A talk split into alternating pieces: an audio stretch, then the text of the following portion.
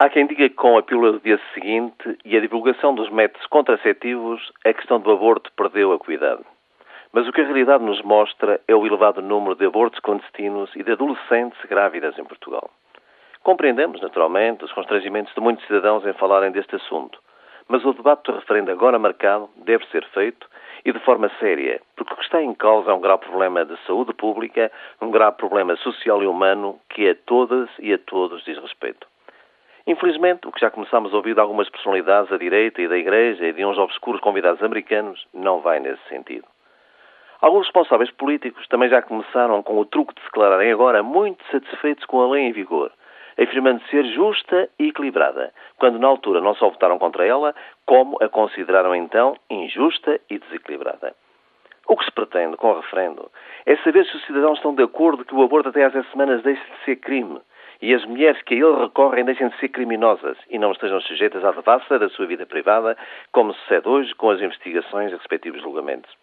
Pretende-se que o aborto passe da esfera da clandestinidade, da insegurança e dos riscos da saúde para a esfera da assistência médica e da segurança.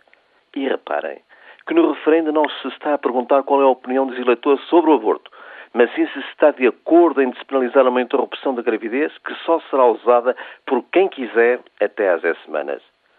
Quanto ao referendo, Sócrates já disse que se o não ganhar, mesmo com um resultado não vinculativo e pouco expressivo, a Assembleia da República não legisla. À primeira vista, parece ser uma postura democrática. Mas será? No último referendo, o não ganhou, tangencialmente, tendo o sim ganho no continente e perdido nos Açores e Madeira.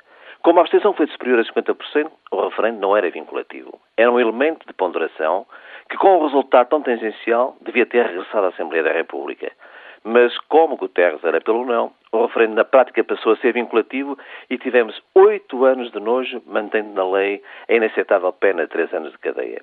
É tempo de se pôr fim ao cinismo desta situação e de se avançar também com determinação e responsabilidade com a educação sexual nas escolas.